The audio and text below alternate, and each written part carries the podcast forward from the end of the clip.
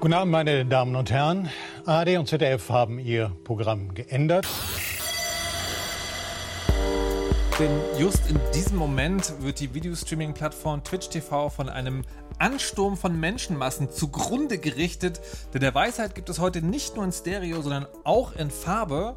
Und dazu heiße ich recht herzlich willkommen neben mir in voller Größe und Schönheit Patricia Camarata. Hallo. Außerdem sehr weit weg und mit einem etwas langsamen Internet heute verwunderlicherweise Malik Aziz. Das tut weh, aber dafür in Frotte. Heute mit Feuer, das wir schon gesehen haben, Frau Kirsche. Moini. Hallo und herzlich willkommen. Wir sind heute hier zusammengekommen, um die wirklich wichtigen Themen äh, zu besprechen. Und ich möchte heute, obwohl man kann es ja heute sogar sehen, ich möchte heute einmal, ja, wir hatten das schon besprochen, ein wichtiges Thema besprechen, nämlich, dass wir alle über uns selbst hinauswachsen können. Ich auch. Fast alle über uns hinauswachsen können. Ähm, wir, äh, ist heute folgendes. Heute folgendes. Es war so gewesen. Es, es war, war, so gewesen. Es war so gewesen. Es war so gewesen, dass ich mein Motorrad aus dem Winterschlaf geweckt habe und festgestellt habe, der eine Blinker geht nicht. Und dann dachte ich, naja, das kann ja nicht so schwer sein. Also ich glaube, wer sich mit beliebiger komplexer Materie beschäftigt hat, muss an dieser Stelle schon lachen. Also ich dachte, das kann ja nur die, da kann ja nur die Lampe kaputt sein und das, man kann das Ding ja vorne aufschrauben, diesen Blinker, das kann man ja einfach, also, also es muss einfach gehen so. Da habe ich also den Blinker aufgeschraubt und dann war da diese Lampe auch zu sehen und dann konnte man die nicht so rausziehen. Da habe ich so mit, mit so einer Feinspitzzange hier, ich habe sie sogar da, man kann das sogar sehen, ja, also so mit, ähm, mit so einem flachen, flachen Hals, äh, nicht flachen Hals, mit so flachen Zugriffsdingern, habe ich da so reingeprökelt und dann ist sofort das, der Glasteil der Lampe explodiert und ein Splitter in mein Auge. Und ich ja so, was? Und dann habe ich mir das näher angeguckt und ich, aha, man muss den Blinker, um das Ding rauszugehen, muss man den abschrauben vom Motorrad, äh, also vom Motorrad. Punkt. Aber um an die Schraube ranzukommen, muss man die Verkleidung vom Scheinwerfer abmachen. Aber die Verkleidung vom Scheinwerfer hat unten zwei Schrauben und um da ranzukommen, muss man das Schutzblech abschrauben. Und an, da war ich an dem Punkt, so Schutzblech abschrauben, das ist für mich schon Motorrad auseinandernehmen und dem fühle ich mich eigentlich nicht gewachsen. Und dann habe ich gemerkt, in dem Moment hätte ich früher aufgegeben. Ja, ich hätte weinend den ADAC angerufen, mein Motorrad ist kaputt. Ich kann. Und das, das ist ja auch total okay. Aber ich habe gemerkt, in diesem Moment, ich bin gewachsen. Ich habe mich gedacht, nee, ich lasse mich jetzt nicht von dem Konzept Motorrad auseinanderbauen ins Boxhorn jagen, sondern ich schraube das jetzt einfach ab und gucke mal, ob es doch geht. Weil, wenn ich es dann kaputt mache, kann ich immer noch ADAC rufen. Ist dann auch egal. Aber ich kann ja probieren, ob es funktioniert. Und in dem Moment habe ich gemerkt, ich bin über mich hinausgewachsen.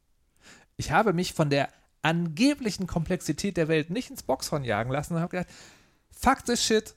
Andy, einer Hörer, dem ich an dieser Stelle nochmal besonderen Dank sagen will, hat mir diese mega coole Bitbox geschenkt, also wo man für jegliche Schrauben die seltsamste Krökel Köpfe haben, auch das passende Bit, wo man die auf, zu und rechts und links schrauben kann. Der hat mir das geschenkt und ich hatte das und ich habe, also literally auch für diese acht Schrauben, die ich heute aufgemacht habe, habe ich fünf 17. oder sechs verschiedene Bits gebraucht und dann war es, dann hatte ich das Problem geklärt. Also das Problem geklärt heißt in diesem Fall, ich hatte es so weit auseinandergebaut, dass ich wusste, welche Teile ich jetzt auf einmal so bestellen muss, um, naja, ihr wisst, wie das ist. Aber, aber es war tatsächlich, und auch wenn das sozusagen jetzt alles sehr albern klingt, für mich ein schöner Moment, weil das halt wirklich so war, weil es wirklich für mich, ich habe bei manchen Sachen eine relativ niedrige Frustrationsschwelle und Dinge reparieren und dann geht das halt nicht so, wie man sich das denkt. Das ist für mich unfassbar. Also da habe ich immer, also wirklich gleich das Gefühl, die Welt verschwört sich gegen mich. Ja. Die hat sich jetzt nichts anderes überlegt, als mich fertig zu machen. Aber heute nicht. Heute nicht. ähm, und komme damit natürlich zur Frage, hattet ihr sowas schon mal auf? Seid ihr schon mal über euch hinausgewachsen und habt es sogar in dem Moment gemerkt? Ja. Wie? Wann? Wo? Ich bin mal mein Kind vom Kindergarten abholen gegangen und die haben hinten so einen ganz großen Hinterhof und da war so ein Knäuel Kinder um eine Stelle in der Wand. Mhm. Und als ich reinkam, ruft mein Kind total begeistert: Das ist meine Mama, die hat keine Angst vor Spinnen. Und dann wurde ich rangewunken und dann saß da die größte Spinne, die ich in meinem ganzen Leben gesehen habe, also gefühlt, glaube ich, so. Ähm, und dann sollte ich die vorsichtig wegbringen. Und du hast jetzt so Unterarmlänge gezeigt. ja, natürlich. Und die haben dann aber auch gesagt, ja, das wäre, die hätten auch schon versucht, ein Glas zu finden, was groß genug ist, dass die Beinchen nicht äh, so abgedrückt werden. Aber sie haben keins gefunden. Und ich könnte das ja, die, die Spinne mit der Hand einfach wegnehmen. Und Ja, sicher. Ich stelle mir vor allem die, die Stelle, wo, wo das Kind sagt, meine Mama hat keine Angst vor Schwimmen, wie die in deinem Kopf, also bei mir wäre das, da käme so der, der, der Kommentator, der das Leben ja auch mal so miterlebt hat, so, ach, das wusste ich gar nicht. Was? na, ich habe vor so kleineren, also ich habe natürlich keine Angst vor Spinnen, aber die war A, wirklich groß und ähm, und ich will ja immer ein gutes Vorbild sein und dass die Kinder dann natürlich nicht durch meine Panik äh, das übernehmen, dass das irgendwie schlimm ist. Und dann musste ich die tatsächlich mit der Hand so ganz langsam und die hat dann wirklich so in meiner Hand sich so bewegt, nehmen und ohne einen Gesichtsausdruck zu machen, irgendwo ablegen. Okay. Und dann war es, Dann war es vorbei. Die Kinder hat es auch weiter nicht interessiert. aber hast du es nicht innerlich sozusagen Doch, ich, erstmal hab, so, ah! ich, ich spüre, glaube ich, das jetzt noch in den Handinnenflächen. Kann, das gab sofort das Heldinnen-Achievement, oder? Das macht er irgendwie so Ding, Ding, Ja, Ding. innerlich auf jeden Fall. Da habe ich gedacht, das ist schon toll. Äh, Also, das, also was ich alles geschafft habe im Leben, weil ich meinen Kindern ein gutes Vorbild sein wollte, das Mega. ist äh, schon toll. Und ich frage mich aber, ob die das dann eigentlich merken. Also, dass ich total Angst habe, auch wenn ich von irgendwie 10-Meter-Türmen im Schwimmbad springe und so, ist doch kein Also, Problem. Brennende Häuser reinlaufen Also ich- ich- und irgendwie vom Mond runter, von der ISS-Winkel. Also ich glaube ich glaub tatsächlich sozusagen im Kindergartenalter nicht. Im Kindergartenalter ist das Zögern, bevor du vom 10-Meter-Turm springst, einfach sozusagen, na, die überlegt jetzt nochmal, wie sie das richtig macht. Das ist doch völlig normal. Ich glaube, das ist erst im. Es, äh, das ist eine, auch eine interessante Frage, wo man fast schon wieder eine, ganz- noch mal eine neue Runde Weisheit machen müsste, nämlich an welcher Stelle habt ihr gemerkt, dass eure Eltern auch nur Menschen sind? Mega spannend. Aber bevor wir das machen, würde ich von Malik und äh, Julia auch gerne wissen wollen. Gibt es, gibt es so Momente bei euch? Gab es die auch? Ja, und ich möchte da jetzt auch mal die äh, Lanze dafür brechen, dass man da auch durchaus tief stapeln kann bei der Sache mit dem über sich hinauswachsen. Bei mir war es nämlich so gewesen, das letzte, woran ich mich erinnere, wo ich wirklich so richtig fucking stolz auf mich war, war so. Es war so gewesen. Ich habe Schuhe, die ich sehr gerne trage, mit Schnürsenkeln und die Schnürsenkel waren kaputt. Und dann passierte Folgendes. Ich habe nicht nur Schnürsenkel gekauft, nein, ich habe sie auch noch gewechselt und kann jetzt diese Schuhe weitertragen, Okay. als wäre nie was passiert. Okay. Und diese Form von Erwachsensein ist leider sehr selten für mich. Also im Sinne von. Insofern, Die, da habe ich mich, habe ich da das Gefühl, ich habe richtig mein Leben unter Kontrolle. aber das ist ja selten im Sinne von, die stehen ansonsten dann irgendwie fünf Jahre rum. Ja, Ist- das wäre dann, die wären, hätten da halt rumgestanden und dann hätte ich die irgendwann weggeschmissen, weil habe ich ja jetzt fünf Jahre nicht getragen. Hm. Da, darf ich eine Nachfrage stellen? Bitte. Wir müssen das im größeren Kontext sehen. Der Kontext ist, in der Zeit, wo deine Schuhe rumstehen, weil du keine Schnürsenkel da reinmachen würdest, hättest du etwa 37 eigene Kleider selbst genäht. Ja, ja, Ist das Verhältnis von Faden in Kleid unterbringen und einen dickeren Faden in Schuh unterbringen nicht. Also, wenn jemand wie ich, der irgendwie nichts an seiner Wohnung tun will oder so, dann auch an seinem Schuh nichts tun will, hat das so eine gewisse inhärente Logik.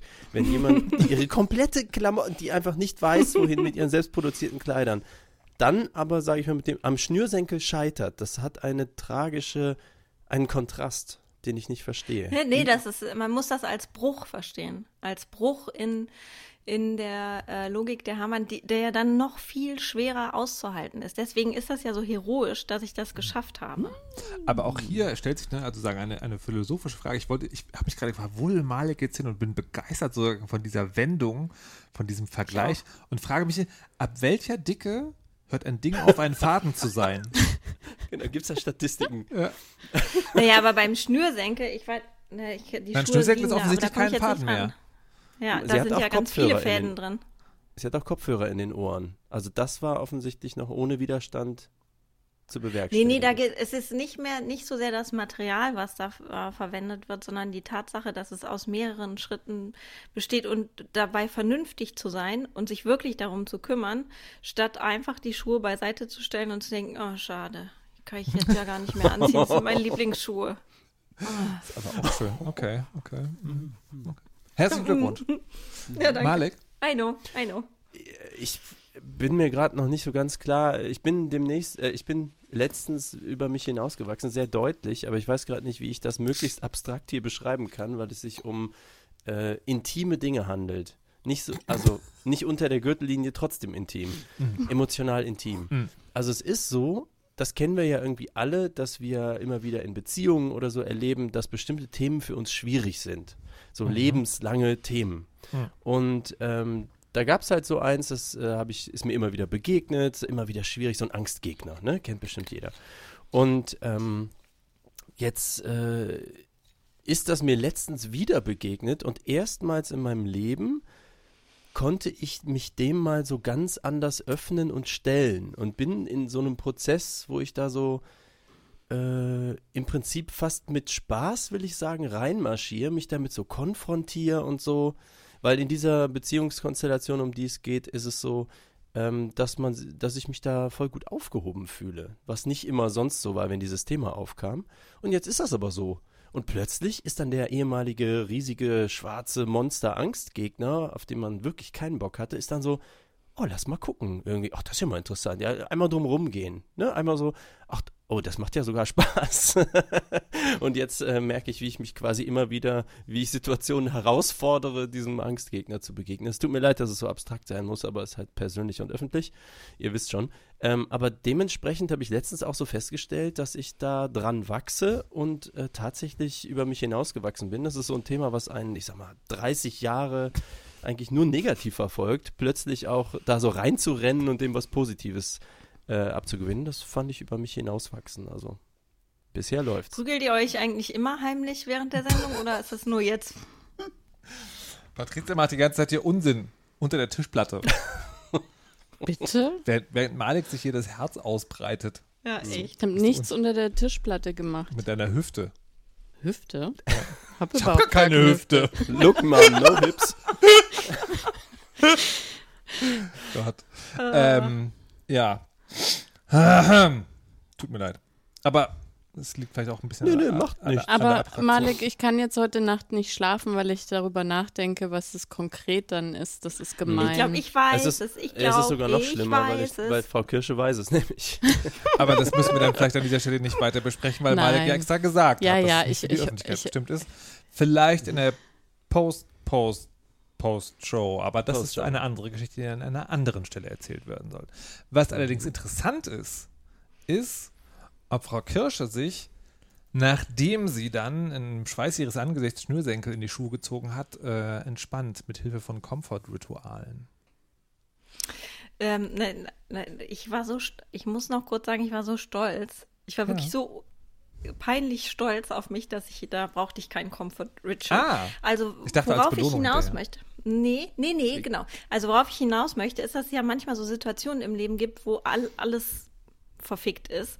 Ähm, also, wo man irgendwie alle blöd zu einem sind oder ich, ich spreche jetzt einfach von mir wo ich mich von allen so verletzt fühle und in, im Stich gelassen fühle und wo auch Arbeit scheiße ist und wo irgendwie alles so ist, dass eigentlich nur Decke drüber und warten, bis es vorbei ist, gilt. Aber dann gibt es ja so Sachen wie Comfort Food oder so oder eben andere Dinge, die einen ruhig machen, die einen so in den Arm nehmen und sagen, ach Schatzi, wird doch morgen, wird doch alles wieder besser. Solange, wie es nicht besser wird, essen wir XYZ oder machen ABC.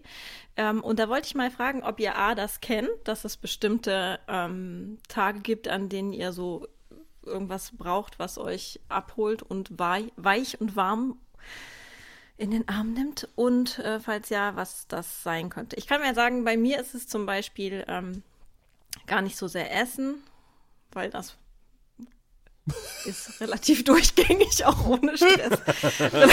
Snack geht immer, meine Meinung. Snacky geht immer, genau. Sondern eher so, dass ich dann bestimmte äh, Filme gucke. Zum Beispiel Mord im Orient Express. I don't know why. süß. Aber das ist so ein Film, wo ich irgendwie, wo, der mir nichts tut. Ja, genau, Poirot, Hercule Poirot. Tut mir nichts, kenne ich, weiß ich, ich weiß, ich weiß, wie alles geht. Und das, äh, ich, da kann ich mich reinlegen und das ist gut zu mir. Und jetzt will ich wissen, wie das bei euch ist. Mm, Markus. Ja. Ah. ähm, na, also ja, gibt es definitiv. Und ich war auch, es gibt jetzt eine, also es gibt ja als Modethema Mental Health. Mhm. Und ich fand das total beruhigend, dass sozusagen, dass es, äh, natürlich wird es auch teilweise irgendwie zelebriert und inszeniert, aber dass dieses, es gibt so Tage, die sind einfach ein Arsch zu dir. Oder es gibt Tage, wo du einfach nicht kannst. Und das, dafür muss es keinen Grund geben, sondern es ist halt einfach so. Das fand ich total beruhigend. Ähm, und es gibt ne, so zweieinhalb Sachen, die, naja, wohl, es gibt eine Komfortsache, die ah, der Reihe nach. Also wenn es wirklich so ein Tag ist, Badewanne. Punkt. Das hilft immer. Heiße Badewanne und äh, dann ist Kurzbaden 90 Minuten. Das ist, so- das ist, das ist so, wenn man nicht Du kleiner Lobster. wenn, wenn, man, wenn man nicht mindestens zweimal das heiße Wasser hat nachlaufen lassen, war es kein Vollbad. Ähm, genau, das ist, das ist halt wirklich sozusagen, äh, in der Badewanne bin ich Kapitän meines eigenen Lebens. Punkt. So, das ist, das ist halt wirklich so eine, so eine Comfort-Situation. Ähm, was tatsächlich, wenn es das Wetter hergibt, auch hilft, ist Motorradfahren. Das ist ein mega krasses Klischee. Aber ähm, das ist für mich total gut, was, wo man nichts machen kann, aber beschäftigt ist. Also die Welt vibriert, du hast frischen Wind um die Nase und du bist halt damit beschäftigt, Motorrad zu fahren, aber du musst halt nichts denken. Und das, was du denken kannst, das kann dann nur sozusagen on top stattfinden und das ist dann nicht viel und das ist dann auch sehr, sehr entspannt. Und das dritte, das ist aber nicht, also das ist sozusagen nicht ähm, nichts, was akut hilft, aber ab und zu habe ich das Gefühl, brauche ich das, ist wirklich so mal einen Tag lang oder zumindest einen, einen sehr langen Abend in einem Computerspiel versinken. Das funktioniert, glaube ich, genauso, ist halt nur weniger physikalisch, weil ja Spiele eben auch das machen, dass du total beschäftigt bist. Und wenn das dann so ein Spiel ist, was nicht, was sozusagen, was kein Leistungssport ist, sondern dir diesen Flow gibt von der, von der, von der Herausforderung, die gerade so immer aber auch schaffbar ist, dann ist das auch, dann kann das auch wirklich sehr entspannend sein. Und ich merke das manchmal wirklich, dass es wirklich so eine Art äh, Mental Wellness für mich ist, einfach mal den, die, also das ist in so Phasen, wenn es im Kopf halt dreht, dreht, dreht, dreht, dreht, das mal zu machen, das ist, das tut mir dann wirklich sozusagen gut. Das ist halt nichts, was sozusagen, wenn es wirklich schlimm ist, weil dann macht Computerspiel auch keinen Spaß. Aber das ist sowas, was ab und zu mal in so, in so langgezogenen, stressigen Phasen echt gut helfen kann. Cool. Danke. Malik. Sehr gerne. Mm, Ich bin nicht sicher, ob ich so eine Sache habe. Ähm, man hat ja öfter von so äh, eine bestimmte Filme gucken und so gehört. Ich glaube, bei mir ist es eher eine Regel, die habe ich äh, immer wieder gen gerne genannt und gebe ich auch jedes Mal gerne wieder weiter. Äh, bei großen Sorgen gibt es gute Medizin, nämlich kleine Freuden. Und ich glaube, dass sozusagen, wenn du es so nennen willst, das Ritual, an das ich denke, ist dann abzufragen, was ist mir jetzt eine kleine Freude? Und das ist aber eher dann bestimmtes Essen oder natürlich sowas wie eine Wärmeflasche oder ähm, ne, mich hinlegen, wenn ich irgendwie denke, boah, sitzen, stehen und so geht alles nicht mehr. Ich brauche jetzt irgendwie Kuscheldecke, Bett. Ähm, ich glaube, ich habe nicht so ein Go-To-Ding, was immer funktioniert. Muss ich immer individuell abfragen. Und Kapern? Ja, das ist eine Dauer. Das ist halt so. da Das ist so wie Auf Pommes? Ab. Hm? Kapern sind Pommes? Ich weiß nicht, was andere Menschen mit Pommes machen. Ich habe ja keine Zeit, mich um Pommes zu kümmern. Ich esse ja Kapern. Okay. Du armer Mensch. Das tut mir leid. Wir haben eine sehr, sehr enge, sehr liebevolle, sehr langjährige Beziehung. Gibt's Aber denk doch mal die, die knusprigen, warmen, goldgelben Pommes und dann so schleimige, kleine, grüne. Ich höre einen gewissen Bias. Meine ich. Kann mich täuschen. schleimig. Na, Aber mit wem würdest Gar du denn lieber eine Woche eingesperrt sein? Also wenn die Pommes 10 Eine Minuten Woche, kalt sind, eine Woche, ich wollte gerade sagen, eine Woche lang dann definitiv verkapern. Kapern liegen in Essig und warten immer nackt und liebevoll guckend auf dich. Okay, wenn die kapern. Ich gucken, werde nie würde ich wieder mich fragen, kapern. ob Die ich nie vielleicht schlecht. zu Nie. lange eingesperrt war. Nie. Und wenn ich irgendwann mal in Essig eingelegt in meinen letzten Stunden mich zu den Kapern begebe, Mache mir dann Notizen. sind wir eins. Achso, ach, ein Komfortding, was immer funktioniert, ist, habe ich gehört, äh, Heroin. Heroin soll ja sehr gut sein. Wie ist das, Frau Nuff? Okay. Ich, äh, was war das für eine Überleitung? Also, ich, du hast deinen Komfortdings noch nicht genannt. Ich, ich habe Ja, nur mal geraten. Man Also ich, ich glaube, ich, also ich bin einfach weiter verspannt. Wow, okay. Ich, ich, ich weiß, ich habe wirklich jetzt, das ist ja auch immer dieser Druck, wenn alle da so, "Äh, ich habe hier diese fünf Sachen, die mir spontan, nein, lass sechs, nee, sieben Sachen. Ich, ich weiß Okay, nicht. Patricia, also du bist in einer Situation, wo die Welt schlecht ist und alle um dich rum abliefern und so tun, als wäre es das einfachste Ding von der Welt und du bist am Boden zerstört, weil du gerade nicht kannst. Was machst du dann? Schlafen? Okay. Also ja, ich kann ziemlich gut immer einfach schlafen. Und Ja, genau. Und zum Beispiel Schlafen funktioniert bei mir nicht, weil ich dann nicht. Das geht, ich kann dann nicht einschlafen. Ich bin dann so erregt. Ja, das hat sich bei mir im Laufe meines Lebens quasi umgekehrt. Also ich kann mich auch erinnern an so Situationen früher, also wo ich auf, äh, äh, wie, wie sagt man, so aufgewühlt war, auch äh, quasi wirklich im Streit oder so. Und äh, dann konnte ich immer die ganze Nacht nicht schlafen. Und wenn das dann auch akut aus einem Streit kam und der Freund nebenher quasi eingeschlafen ist, dann war ich immer noch aufgewühlter, aber jetzt bin leider ich diejenige, die dann in so Konfliktsituationen so von einer Sekunde auf die andere furchtbar müde werde und die Augen zufallen und ist, glaube ich, so eine Ab- Abschaltfunktion geworden, keine Ahnung. Aber tatsächlich kann ich gar nicht so richtig sagen. Also vor allem, also ich, so Wärme, tatsächlich Wärme, also Wärmflasche oder äh, Kirschkernkissen oder so, finde ich auch dann ganz Noch schön. warme Körper. Nein. Und ähm, Nein. da schaffe ich aber dann meistens nicht aufzustehen und mir diese Wärmflasche zu machen. Das dauert dann leider sehr lange. Ja. Dann kann ich manchmal flehend an weitere Personen gucken und hoffen, dass sie es von meinen Augen ablesen. Dass es jetzt Zeit für eine Wärmflasche ist. Aber ja. Ja. Hm. Das ist auch so gut, ähm, dass, dass ich zumindest, aber Malik ja auch immer so mit ein bisschen Verzögerung sehen, was ihr hier für Spürkes macht die ganze Zeit. Wenn ich dann guck lache, dann seid ihr hin. schon längst wieder normal. Es ist eine verrückte Ich Geschichte. bin da noch gar nicht in den Keller gegangen für die Witze, oder? Ja, du bist aber jetzt gleich mit dem nächsten Thema dran. Dann kannst du das vielleicht mal rausholen. Die Frage ist ja, ähm, das Gemeine ist ja, das ist ja trotzdem noch die Aufnahme eines Podcasts. Das heißt, in dem Moment, wo ihr das hört, könnt ihr das vielleicht gar nicht sehen. Es ist alles, ich habe mir da Dinge eingebrockt, ich bin mir gar nicht sicher, ob das so eine gute Idee war. Aber jetzt, nachdem Patricia aus dem Keller wieder zurück ist, wollte ich mal fragen, was du uns fragen wolltest. Ich wollte euch Folgendes fragen, aber ich muss vorher natürlich auch eine Geschichte erzählen. Und zwar, ich war auf einer digitalen Party eingeladen und die war wirklich sehr lustig. Und ein Teil davon war, dass man so immer in Breakout-Rooms mit fremden Personen musste. Was ich schon immer nach wie vor, habe ich glaube ich auch mal erzählt, so aufregend finde, weil ich nie genau weiß, ob meine Internetverbindung zusammengebrochen ist oder ich gerade in diesem Breakout-Room lande. Das ist aber auch aufregend, du. Ja, auf jeden Fall. Äh, Darf ich zugeben, ich war noch nie in einem Breakout-Room. Wollen wir uns mal in einem Breakout-Room treffen? Okay, wenn du mir sagst, wie ich da reinkomme. Ich schicke dir nachher einen Link. Äh, vielleicht ist das auch was für die Postshow. Okay. Also auf jeden Fall war man dann mit fremden Personen irgendwie zusammengewürfelt und sollte eben äh, lustige Fragen beantworten.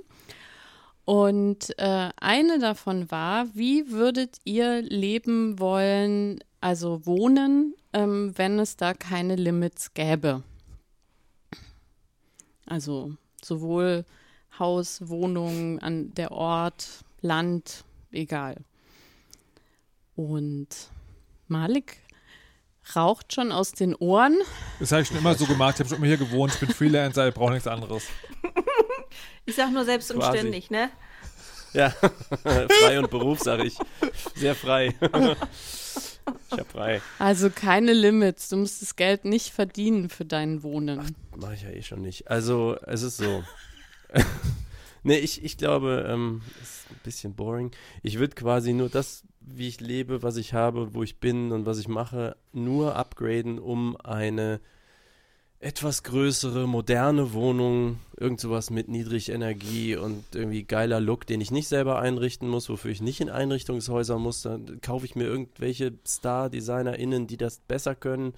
Weil ich kann irgendwie nur 2D-Design, ich kann nicht gut so mit Wohnungen und so. Letztes Mal war ja Fari diejenige, die, ja, egal. Jedenfalls würde ich mir sowas Stylisches, Modernes, Neues, energetisch Tolles, technisch Cooles zusammendingsen mit einem netten Blick, einer Terrasse und einer Hängematte, da wo Sonne ist, aber nicht jeder drauf gucken kann mit einem netten Blick. Aber nicht irgendwie jetzt so Millionärsding irgendwo James Bond Villenmäßig irgendwo in den Alpen oder so. Nö, einfach hier so Aachen Innenstadt passt schon und so ein bisschen größer, so ein Zimmer mehr oder so. Und äh, vor allem Glasfaser, wichtig. Boah, geil, so ein Gigabit symmetrisch. Was meinst du, Markus? Ja, auf jeden Fall irgendwie so. Und dann ähm, und der ganze Rest genauso, wie es ist. Okay. Ich bin zu zufrieden mit meinem Leben, sorry. Ist schlimm. Markus. Halt! Der japanische Massagestuhl. der muss ran. Mega gut. Ich, ich bin mir, ah, ich bin mir ehrlich gesagt, so, ich habe eigentlich gibt immer so eine ganz klare Antwort auf diese Frage, weil ich ähm, ein großes Haus im Grünen ganz spießermäßig tatsächlich eine gute Idee fände. Ähm, also groß nicht im Sinne von Villen groß, sondern im Sinne so ein, ein Zimmer mehr, als man eigentlich braucht. Ähm, und ich habe jetzt aber, ich habe jetzt gerade drüber nachgedacht, dass wenn es wirklich keine Limits gibt und ich mal das nicht nur materiell denke, ich glaube, ich fände am aller, allergeilsten in einem großen, also wirklich so in einem Schloss oder sowas zu wohnen, also etwas, was wirklich sehr, sehr groß ist, mit ganz vielen Leuten, aber halt so, jeder hat sein, sein, seine Wohnung, Wohnbereich, aber es gibt auch so Gemeinschaftsdinge. Und ich glaube, das ist, es gibt so zwei unvorstellbare Dinge, wenn man über seinen Wohnraum spricht. Das eine ist die sechsstellige Summe oder sieben- oder achtstellig, um sowas zu realisieren. Das andere ist, dass es ja fast unvorstellbar ist, sozusagen, dass du dich mit, mit Menschen, Menschen gut verstehst. Aber das, das fände ich eigentlich sozusagen so ein kleines Dorf in einem Gebäude. Das finde ich total cool. Hast du einen E-Roller, um vom einen Ende zum anderen zu kommen? Auch das. Segway? E- E-Roller Beats Segway. Frau Kirsche, willst du auch mit Menschen wohnen?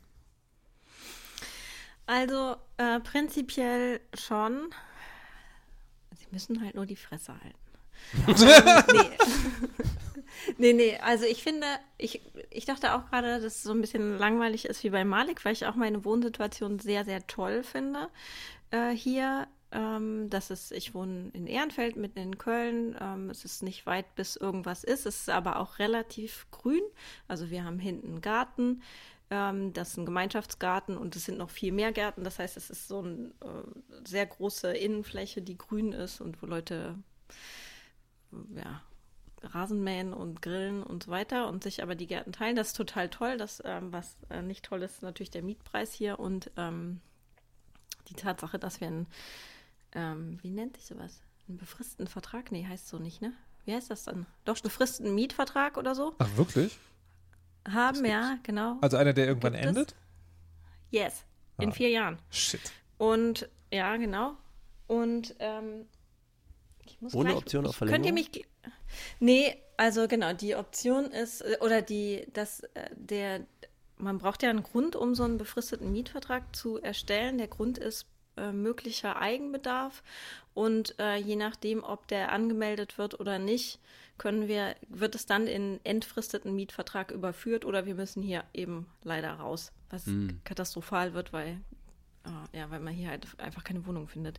Ähm, aber prinzipiell, weil Markus das jetzt gerade sagte, hier in der Nähe ist so eine, ich glaube, das ist eine ehemalige Arbeiterinnensiedlung. Das sind letztlich, ist es, also es ist quasi ein Innenhof äh, mit so ganz vielen ähm, Häusern, wie, wie halt diese alten Arbeitersiedlungen äh, genossenschaftliches Wohnen sind, mit ganz viel Rasen und Grünfläche innen drin, wo früher auch mal Schrebergärten quasi oder so, ähm, wie heißt das, so Selbstversorgungssachen waren, aber auch eben Gemeinschaftsplätze und sowas. Sowas stelle ich mir auch immer wahnsinnig toll vor. Sowas hätte ich eigentlich ganz gerne.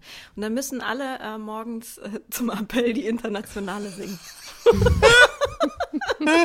aber sonst ist alles okay bei mir. Danke. Ja, okay, mm, okay, verstehe. Ah. Ich muss mal hier, mein, ähm, mein Strom ist weg. Oh nein. Das Stand es nicht auf der Liste? Ja, aber wirklich.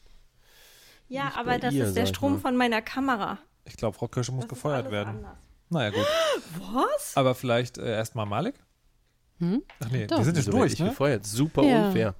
Ach so, glaube, du bist. nee, das, ich, ich, dachte, ich dachte, du hast noch gar nicht erzählt, wo du wohnen willst, aber hast du ja tatsächlich auch fast gar Hab nicht. ich voll. Ich glaube, du musst gefeuert werden. Ja, naja, naja, naja, gut.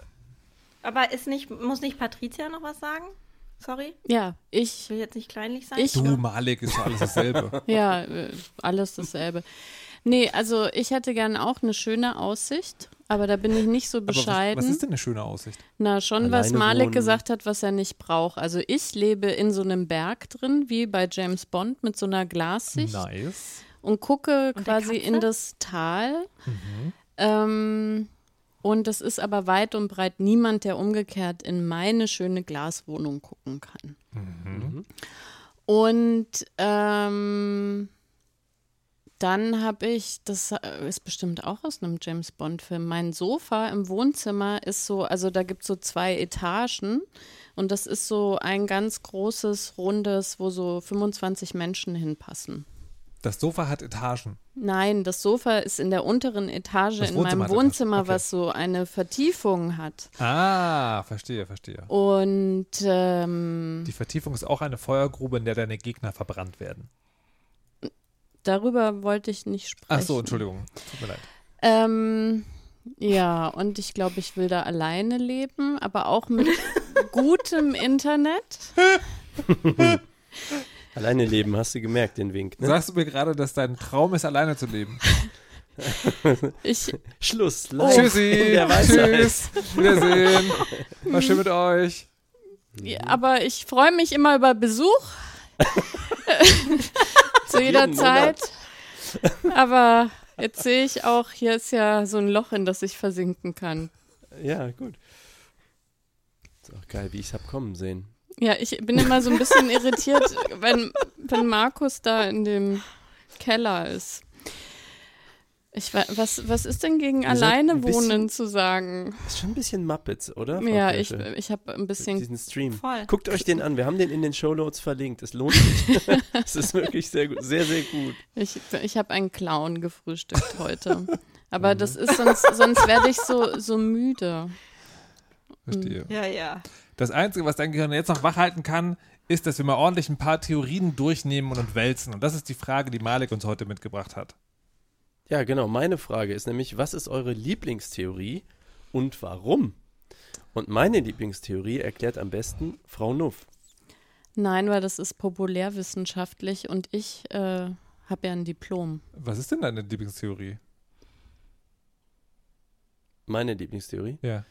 Ähm, das ist sozusagen das äh, vier Münder, vier Ohren Modell von Friedemann Schulz von Thun. Klingt kompliziert, aber der Typ heißt wirklich Friedemann Schulz von Thun, ist Professor an der Uni Hamburg irgendwie, Psychologieprofessor. Also ich muss jetzt, wenn du vier Münder, vier Münder sagst, muss ich sofort an Human Centipede denken. Google das nicht. Nein, das tue ich auch nicht in die. Also, es war so gewesen. Ich äh, machte einmal ein Diplom in, man würde sagen Grafikdesign, aber faktisch habe ich, wie hieß das noch, was ich studiert habe? Äh, Kommunikationsdesign oder sowas in der Art. Auf jeden Fall ist das Wort Kommunikation steckt drin. Und ähm, alle machen natürlich bei den Vordiplomen, die sind mündlich, machen die dann so eine Arbeit über Designsachen. Und ich habe mir gedacht, lass doch mal was über Kommunikation machen, weil das ist ja irgendwie die Hälfte unseres Jobs.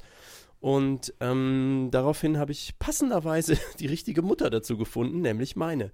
Und die ist ja Psychologin. Und mit der habe ich ja öfter schon über so Kommunikationssachen gesprochen. Dann habe ich sie konkret gefragt, wie ist denn das so mit dieser Kommunikation? Dann sagte sie, ja, Watzlawick und dann äh, hier und Schulz von Thun und dann, das könnte was für dich sein. Und dann drückt sie mir so ein Buch in die Hand und das heißt Miteinander reden. Dann habe ich so gedacht, okay, das klingt jetzt nicht wie ein psychologisches Fachbuch, stellt sich raus, es ist eins und es erklärt dieses Modell.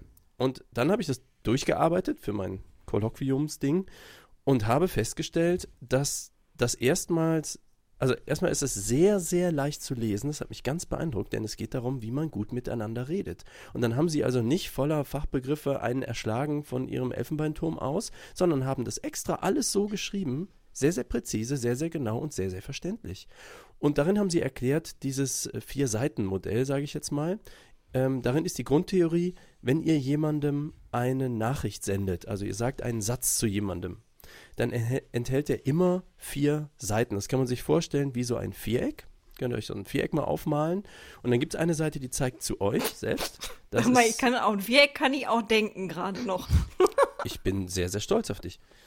Diesen Satz zum Beispiel, ein Viereck kann ich auch denken noch. Ne? So, diese, diese Aussage enthält äh, vier Anteile sozusagen. Die Seite, wenn man sich das bildlich vorstellt, die Seite, die zu euch selbst zeigt, ist die Ich-Aussage. Was sagt es über Frau Kirsche selbst aus, dass sie das gerade so gesagt hat.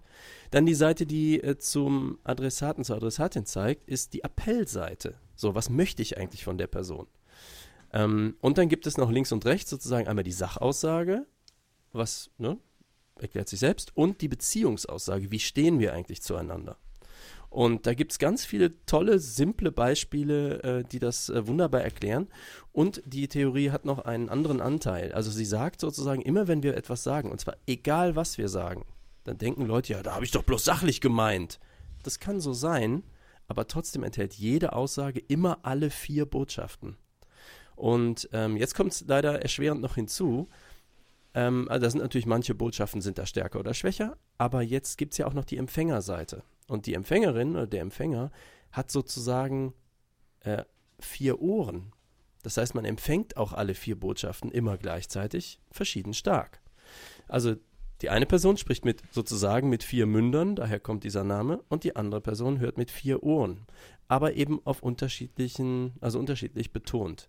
Ähm, zum Beispiel mache ich ein Beispiel, wo, wo ich sehr drüber lachen musste. Ein Kumpel von mir ähm, ich war mal bei dem zu Hause so zu Besuch. Der hat ein sehr starkes Appellohr. Der hört Appelle einfach stärker. Und ähm, ich saß irgendwie da und habe, glaube ich, nur mal so über meinen Arm gerieben. Das war quasi sogar nonverbal. Und er springt sofort auf und fragt, ob er das Fenster zumachen soll. Er hat also wahrgenommen, dass ich ausdrücke, mir sei kalt und war sehr stark, hat auf diese Appellseite sehr stark reagiert und wollte sofort, also als hätte ich ihm sagen wollen, huh, sorg dafür, dass mir wärmer wird und wollte sofort das Fenster zumachen. Ich musste so lachen, weil ich die Theorie kurz vorher durchgenommen hatte und sozusagen erkannt habe, dass das sehr typisch für unsere Kommunikation ist. Und deswegen finde ich auch die Theorie so toll, weil sie ähm, wenn man sich das mal so durchliest, die Beispiele sind sehr, sehr plastisch, weil sie mir in Kommunikation sehr geholfen hat. Ähm, also auch Kommunikation zu entzerren. Wenn man einen Konflikt mit jemandem hat und dann so merkt, warum geraten wir da eigentlich immer aneinander? Und dann mal kurz drüber nachdenkt und dann merkt, ach, okay, auf der Beziehungsebene reden wir total aneinander vorbei sozusagen. Ich höre immer nur den Appell und er oder sie meint aber eigentlich die Sachebene. Und wenn man das miteinander klären kann auf so einer Grundlage, da ist wirklich schon mit vielen Menschen zu sehr viel besserer Kommunikation gekommen. Dann kann man das manchmal mit drei Sätzen entzerren, wo man vorher sich einen Abend drüber gestritten hatte. Und deswegen liebe ich diese Kommunikationstheorie und ich werfe euch auch gerne das Buch mal in die Show Notes rein. Dialog, äh, Monolog, Ende. Was mich jetzt interessieren würde, ist, Patricia sollte ja die Theorie erklären, hat dann sozusagen so, also in, ich weiß nicht, welches Ohr das jetzt ist, aber es klang ein bisschen despektierlich gesagt, das wäre ja nur Populärwissenschaft. Heißt das, du hättest es für Quatsch oder äh, unter deiner Würde? Ja, äh, Quark. Also ich habe, äh, ich, ich glaube, es gibt ähm, Modelle, die halt äh, gut dafür taugen, sehr komplexe Situationen sehr stark zu vereinfachen.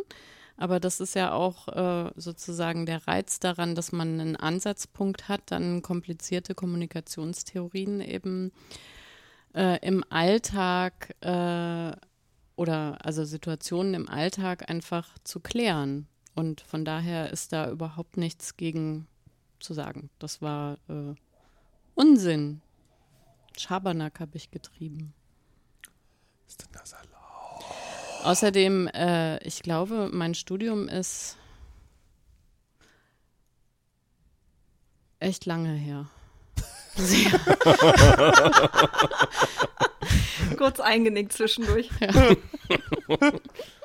Aber hast du den, äh, Frau Nuff jetzt speziell, oder habt ihr anderen schon davon gehört und das mal angewendet oder sowas?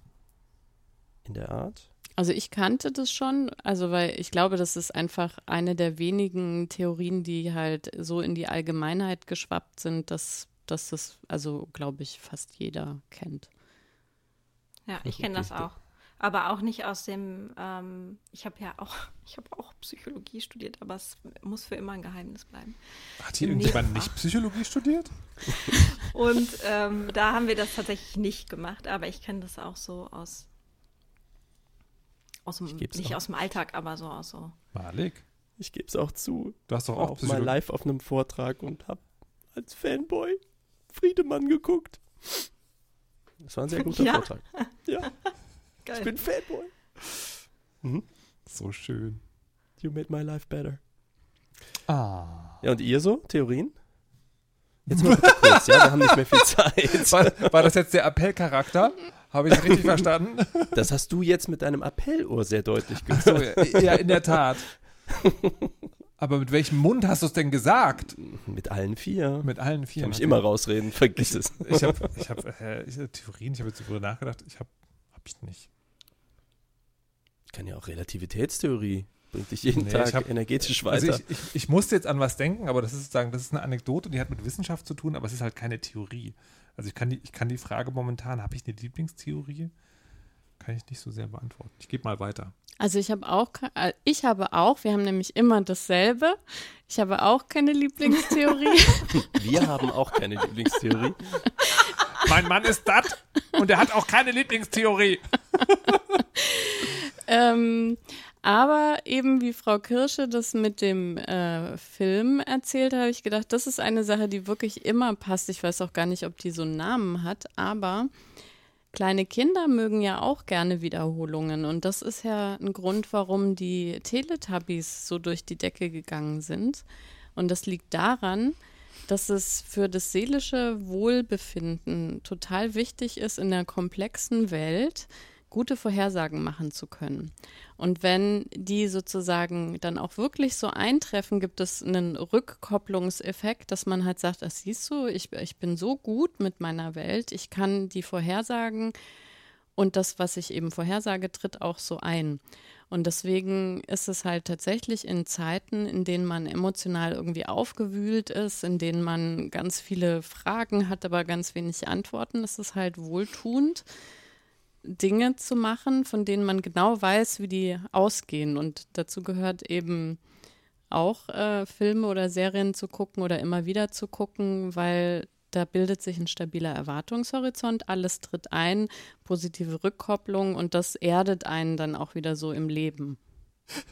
Das Spannende heute am Video ist, dass ich Kirsche sehe und dann natürlich sozusagen jetzt mit, mit meinem Interpretations, mit meinem linken Interpretationsgehirn sagen, ich will gar nicht, dass du mir meine Comfort Rituals psychologisch analysierst. Ach so. Was? Nein. Nein, ich dachte nur so, ja klar. Äh, kleine Kinder brauchen auch Wiederholung. Fühle ich, fühl ich mich direkt intellektuell abgeholt. Nee, das ist ja, das ist ja, weil für Kinder ist es ja ganz rätselhaft, wie die Welt funktioniert. Und dann ist es sozusagen eine kleine. Zone, die funktioniert. Genau. Und, und für Menschen ist es halt komplexer, aber eben gerade was Beziehungen angeht, ja dann oft auch rätselhaft. Aber Stimmt. Kann ich jetzt endlich meine Lieblingstheorie ja, erzählen? bitte Ja, schön. bitte. Nein, Quatsch. Ich wollte nicht so einen Stress machen. Wir wollten Sie Zu gerne spät, Frau. Kirsche. Jetzt Los, weine ich schon. damit. Sag. Genau, also meine Lieblingstheorie sind natürlich materialistische, feministische Perspektiven, die auf den historischen Materialismus von na, Marx und Engels natürlich gründen. Also wo es darum geht, in dieser feministischen, äh, also in der, im historischen Materialismus geht es darum, wie die Gewordenheit von Gesellschaft, die Fort, das Fortschreiten von Gesellschaft über materialistische Verhältnisse, also Anteile an Produktionsmitteln und Produktionsverhältnissen erklärt werden. Und der feministische Materialismus macht das, indem die Herrschaftsverhältnisse Kapitalismus und Patriarchat miteinander gekoppelt werden, um so zu erklären, wie es zu so Kontinuitäten zum Beispiel auf der Ebene von Care-Arbeiten kommen kann und ähm, wie sehr quasi der, der Kapitalismus auch die patriarchale Ordnung braucht, um überhaupt funktionieren zu können. Äh, nicht nur um ausreichend ArbeiterInnen-Nachwuchs zu haben, sondern auch um eben Care-Aufgaben zu organisieren. And I uh, recommend following the following. Du musst es aber Ich, äh, sagen, weil es genau. immer noch ein Podcast ist. Ja, genau. Also ähm, wer Interesse an diesen Care-Themen hat, äh, die auch ähm, theoretisch aufgearbeitet sind, der oder dem empfehle ich äh, von Gabriele Winker die Care Revolution, Schritte in eine solidarische Gesellschaft. Ein super tolles Buch, weil es nicht nur einen theoretischen Hintergrund äh, liefert, der wirklich auch gar nicht so unkomplex ist, weil sie über die marxistische Arbeitswerttheorie spricht, äh, sondern auch noch sehr konkret in die Beschreibung von Care-Aufteilung und Care-Arbeiten geht, aber am Schluss auch äh, eben Schritte in eine solidarische Gesellschaft formuliert. Das heißt, sie hat auch einen Lösungsansatz parat, ähm, der sehr überzeugend ist. Aber da, Ansonsten habe ich hier noch andere. da muss ich aber einhaken. Das Buch Mhm. hast du ja schon mal präsentiert. Das habe ich dann auch sofort auf meine Wunschliste gemacht. Und dann habe ich mich aber gefragt, das sind, also wir leben ja so weit weg ähm, von, von dem, also von der solidarischen Gesellschaft und noch so stark eben in diesem Kapitalismus-Patriarchatsmix. Ist es nicht total deprimierend auf Dauer, dieses Wissen darüber zu haben, dass es eben keine ja, keine quasi unumstößliche Ordnung ist, die irgendwie mit Naturgesetzen zu tun hat, sondern dass es ja im Wirtschaftssystem ganz viele Dinge sind, die einfach definiert worden sind und mit denen aber ganz viele Menschen so unreflektiert umgehen, dass, dass es sich halt so starr anfühlt. Also ist das nicht irgendwie, äh, macht das nicht große Reibungsverluste im, im Leben? Keine Ahnung, wie ich das ausdrücken soll. Ja, aber ich glaube, dass, ähm, dass es vielleicht auch allgemein bekannt ist, dass linke FeministInnen nicht unbedingt die glücklichsten Menschen auf der Welt sind. Wow.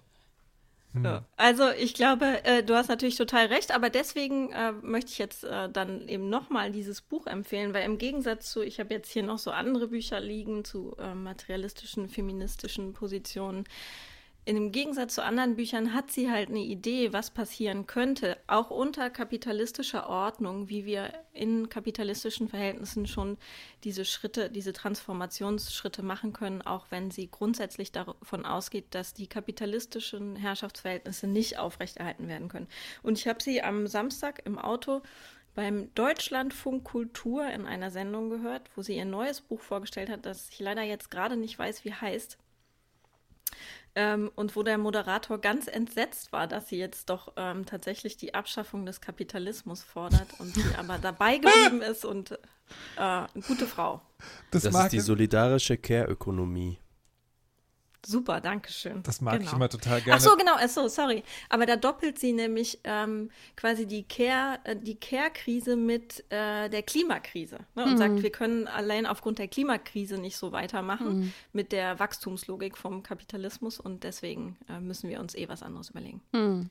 Vielleicht muss ich es dann echt lesen, weil also für mich ist es, seitdem ich mich auch stärker eben in diesem Equal Care Day engagiere und die ja auch sehr bemüht sind, diese, diese ganzen Verkettungen auch zu zeigen, ähm, habe hab ich quasi so, so eine Phase von, oh mein Gott, das wusste ich alles nicht und oh mein Gott, das ist eigentlich total logisch. Und jetzt bin ich aber im Moment noch in der Phase, oh mein Gott, ich bin so hilflos und kann an all diesen furchtbaren Sachen eigentlich wirklich nicht so viel ändern, sondern man äh, ja schraubt halt so im Privaten und dann so in der nächsten Ebene, aber halt diese Gesellschaft, Politik und alles, ja gut, da gehe ich halt alle vier Jahre wählen, aber und schreibe ein paar Bestseller zum Thema.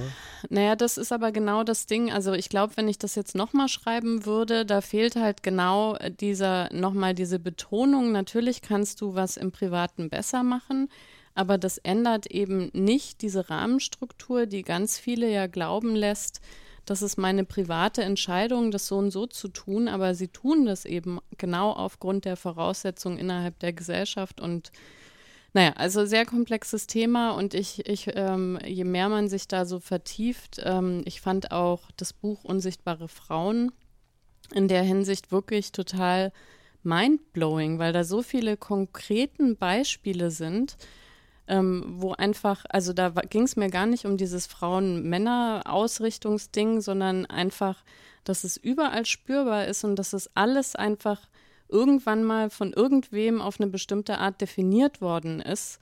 Und in bestimmten Bereichen war mir das tatsächlich nicht klar, dass also Wirtschaft, wie sie ist, eben nicht wie irgendeine Naturwissenschaft, wie ein Markt funktioniert oder so festgeschrieben ist, sondern dass man auch das ganz, ganz anders denken könnte. Und da, da stecke ich aber im Moment noch dieses, aha, ich verstehe das jetzt langsam, aber ich fühle mich noch komplett hilflos in diesem System.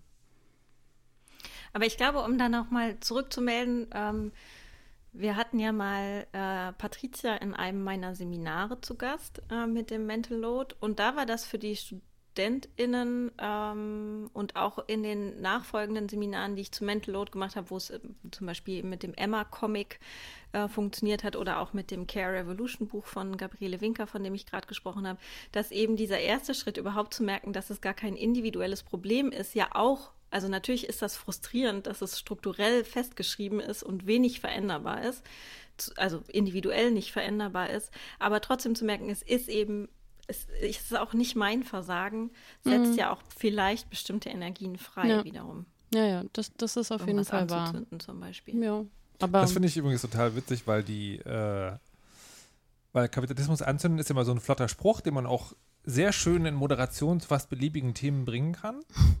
Weil, ähm, wenn man über irgendwelche strukturellen Probleme redet, keine Ahnung, Bildung, Breitbandausbau, Überwachungsstaat oder man, man kann da manchmal, wenn man will, manchmal, wenn man nicht will, sehr schnell zu diesem Punkt kommen. Und dieses ungläubige Lachen, was dann kommt, so diese sehr, naja, Revolution muss es ja nicht gleich sein. Ich finde das total spannend. Ich finde es total spannend, sozusagen, wie tief das verankert ist, dass das ja das einzige System nur sein kann, was es gibt. Und es ist halt einfach nicht so. Und ich glaube, und ähm, was ich mir halt tatsächlich wünschen würde, ist sozusagen, dass man das auch auf eine auf eine fröhliche Art und Weise sagen kann, weil ich glaube, ähm, da hängt halt viel dran. Hm. Aber weil da, ich, Entschuldigung, da muss ich reinhaken. Entschuldigung, mhm. den muss ich doch nicht. Doch, doch. Jetzt? Hm. Fröhliche Art, sowas aufzubrechen, da ist mir echt auch nochmal klar geworden, ähm, die Katja Berlin, die diese, ähm, wie heißen die, Torten, Torten, der Wahrheit macht das finde ich ist halt wirklich ein irrsinniger Verdienst, auf so Grafiken genau diese strukturellen Probleme so runterzubrechen, dass die immer genau on point quasi eigentlich die Tragik, die, die ganze Misere zeigen und gleichzeitig aber eben einem möglich machen, ähm, darüber zu lachen und äh, da eine gewisse Energie mitzunehmen äh, für Veränderung. Und ich glaube, das ist den Menschen bekömmlicher, als die Vorstellung, Sachen abzufackeln. Ja, so was traurig ist. so ein Feuer kann ja schon auch was sehr Befreiendes sein.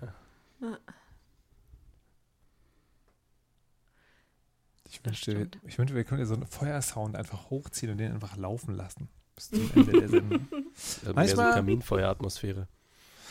Ja, ja, genau. Aber das, ne, also, die, also das Kapital brennt in einem heimigen Kaminfeuer ab. Das kann man ja auch machen. Das muss ja nicht immer so, so eine Brunst sein. Man kann es auch einfach so ein bisschen unten anzünden oder so ein Schwelbrand. Anyways. Ich finde übrigens diese Frage, die du vorher vor der Sendung rausgewählt hast, doch nochmal interessant. Weil ich das, ich, seit du mich das gefragt hast, beschäftigt mich das so ein bisschen. Ach so, pass und ich, auf. Und ich komme, ich komme auf keine Lösung. Ich wollte dich was fragen, Markus. Ja. Nee, lieber die anderen, weil ich. Nee. Du musst jetzt abwägen. Äh, okay. Du musst jetzt Was? abwägen, weil Okay. die, also die Antworten von Malik ist Kapern und die Antwort von Frau Kirsche ist Pommes. Ah. Und jetzt musst du antworten. Und die Frage lautet: Du kriegst eine Woche nur eine einzige Sache, morgens, mittags, abends Ja. zum Essen. Ja.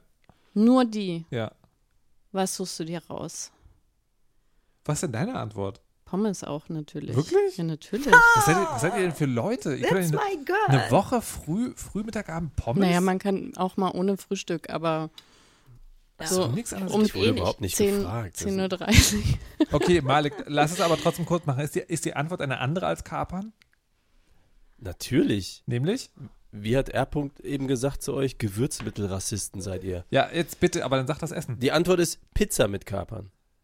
Okay. Ja, na das, na, das ist halt die Frage, ne? Also äh, das Essen, wie, wie festgelegt muss das Essen sein? Also könnte ich sagen, ich nehme eine Pizza Quattro Stagioni. Ja. Also ich glaube, dann würde ich tatsächlich mir eine Pizza belegen mit vielen verschiedenen Sachen, weil dann kann man dann ein bisschen rum essen. Und ich, aber, aber wenn man, wenn man jetzt mal versucht, nicht zu cheaten, ja, sondern wirklich sozusagen das eine essen. Und ich glaube, ich bin mir unsicher, ich bin mir echt unsicher. Also, was ich tatsächlich glaube, was ich sehr lange essen könnte, ist, es gibt äh, bei uns in der Familie, Familie so einen Salat. Das ist so, da ist aber also relativ viel drin, so Eisbergsalat, Thunfisch, Schafskäse. Nein. Dill. Machst du den immer nur rein, den Dill? Nein, der Dill gehört zu dem anderen Salat, nicht zu dem, den ich gerade sage. Ach, der Dill gehört zum. Eisberg-Zitronensalat. Genau, der Glopschsalat. Und der ist halt mega lecker und dazu gibt es so ein aufgebackenes Mhm. Baguette. Das, du hast einfach keine Ahnung. Nee, das ist, Ähm, ist ja dein Essen, alles gut. Ähm, ich esse Pommes. das, das will ich sehen übrigens nach einer Woche. Wer von uns Wo- nach einer Woche noch fröhlicher in seinem Essen rumstochert. Ich würde ja schon am ersten Tag mit deinem Globsalat doll weinen müssen. Was? du, das, nee, glaube ich nicht. Ähm, anyways. Oder Nudeln mit Tomatensauce. Also auch eine ganz bestimmte Art, nicht irgendeine Tomatensauce, es gibt so eine ganz bestimmte. Und die ist halt, die ist halt so ein bisschen wie Kartoffelchips. Das ist halt letztlich ist das nur Fett und Salz. Ja, Aber-. Aber das, Mm. das, das funktioniert natürlich mega. Döner! Döner ist auf jeden Fall auch eine mega gute Antwort, hat Artworks gerade im Chat gesagt. Döner könnte Den muss man jeden aber Fall, immer aufessen. Man kann nicht am dritten Tag dann sagen, ich habe nur Bock auf Rotkohl, ne? es wird jeden Tag der ganze Döner gegessen. Da bin ich ja gespannt, du mit deinen Pommes-Tellern. Es Ich, gibt sehr unterschiedliche. gar Dinge. kein Thema damit. Ich, also ich würde, ich würde es wirklich gerne sehen, wie eine Woche lang Pommes. Ich glaube das nämlich nicht. Ich Ja. glaube das nicht, dass man eine Woche lang. Ich sehe überhaupt gar keinen Ihr Grund, alle noch warum Ich würde, Tour, ich ne? würde die Herausforderung annehmen. ja. Okay, wenn die, wenn die gottverdammte Pandemie vorbei ist, machen wir mal eine Weisheitsklausur. Da treffen wir uns mal zu viert eine Woche, nehmen, nehmen eine Jahresstaffel auf und dann dürfen alle nur das essen, was wir heute hier festgelegt haben. Ich nehme die Spaghetti mit Tomatensauce. Anyways, das war's für heute, liebe Leute. Vielen Dank, dass ihr da wart in Stereo und Farbe. Und das letzte Wort hat heute Frau Kirsche. Leute, denkt dran, zu Pommes immer Mayo essen. Und Hellmanns Mayo ist die beste Mayo der Welt. Markennennung, keine Werbung.